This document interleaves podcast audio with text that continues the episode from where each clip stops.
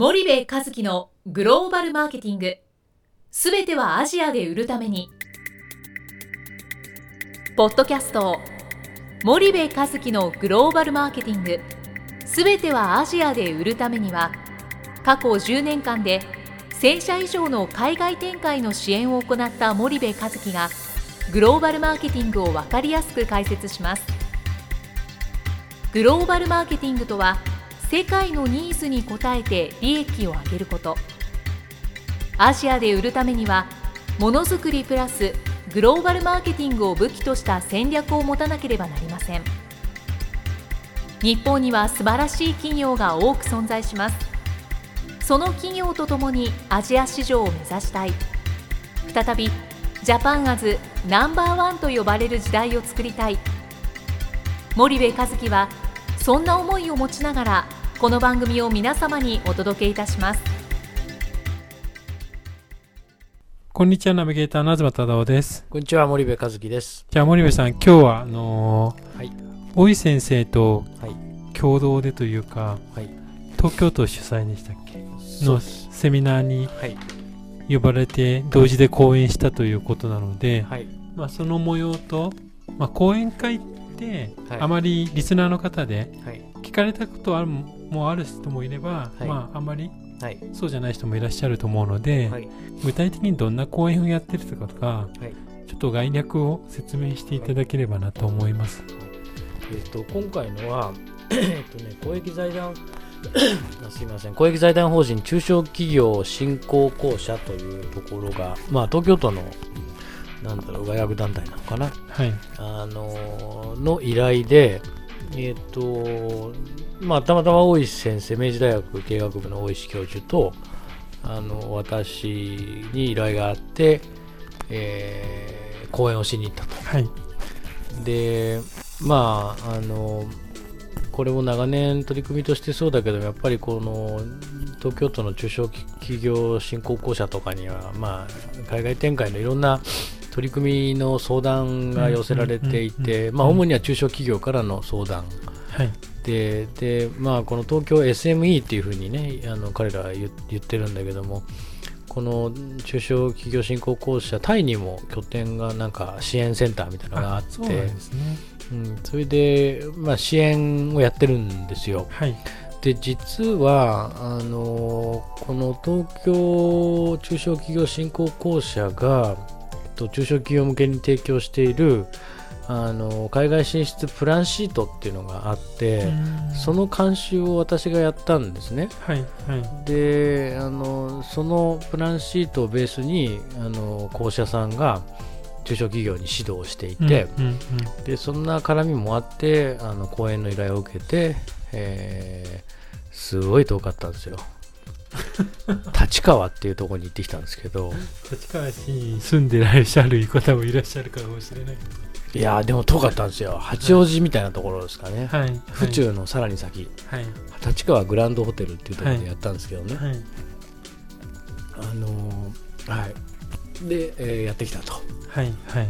うん、100人ぐらいかな中小企業の社長さんいっぱい来られてて、楽しかったですよ、なるほど、なるほど。うそうすると、まあ、最初に大井先生が講演されて、んうん次に森部さんが講演されてみたいな感じなんですかね。うん、1部と2部の、まあ、3部構成になってて、はい。で1部で大石先生と僕のそれぞれの講演があって、うんで休憩挟んで2部であの大石先生と僕の対談はい。はい。でご来場者のお人たちも参加型で質問なんかも受けながら、えー対談をしていったとうん。うん。うん。いう内容ですかね。ではい3部が、あの東京都中小企業振興公社の方から、うん。えー彼らのお取り組みの案内があったとはい。はい。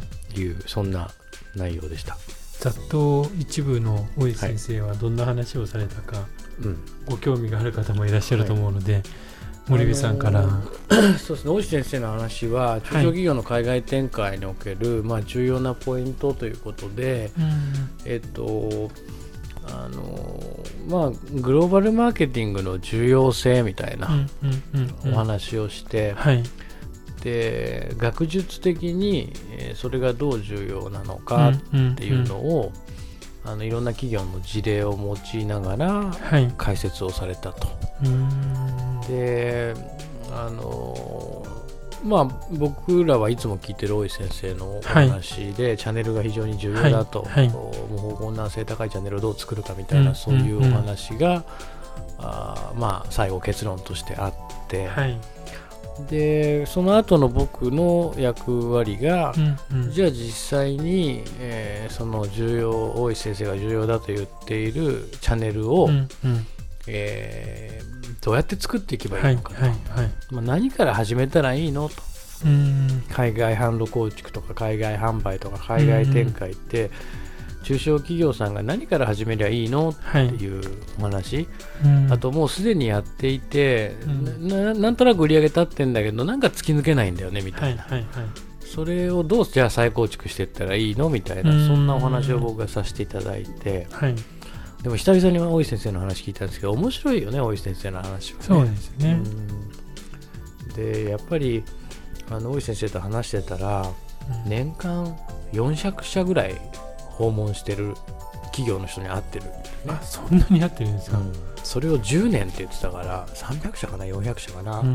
訪問してそれを10年やってるって言ってたからまああ相す当なごいねあ本の知見ノウハウがはい。あの溜まってるね先生はね、なんかまあ簡単に森部さんがうん。なんかお大石先生の話を聞いててうん面白いなと思ったところってうん。なんかあれば。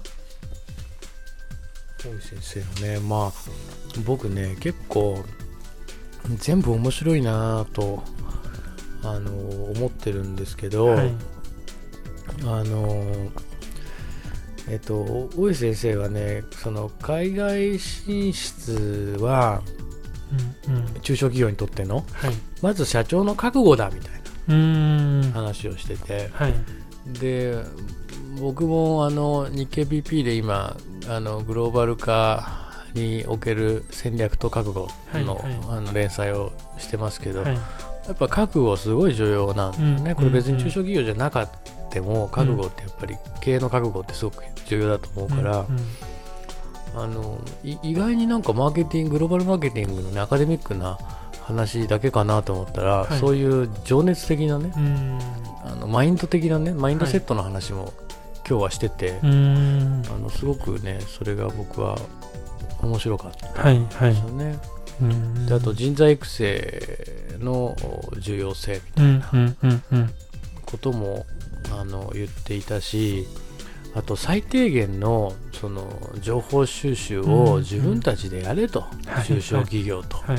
僕たちは中小企業です。右も左も分かりません、公社さんコンサルさんうん。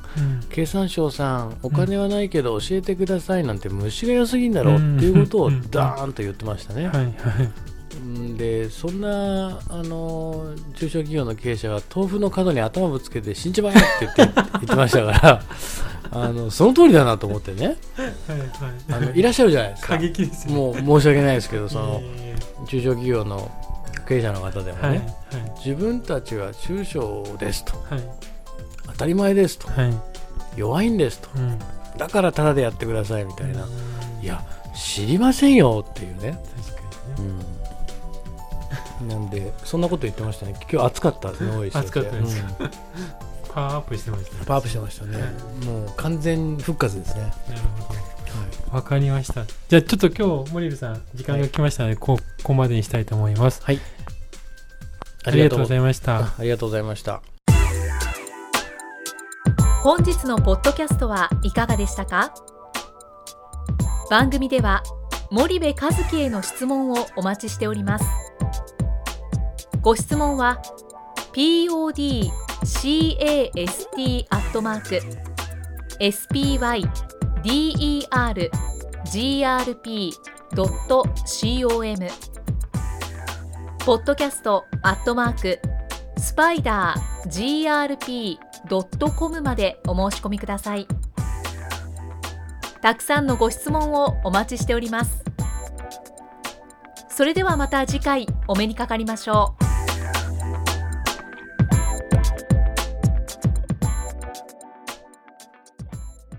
森部和樹のグローバルマーケティングこの番組はスパイダーグループの提供によりお送りしました。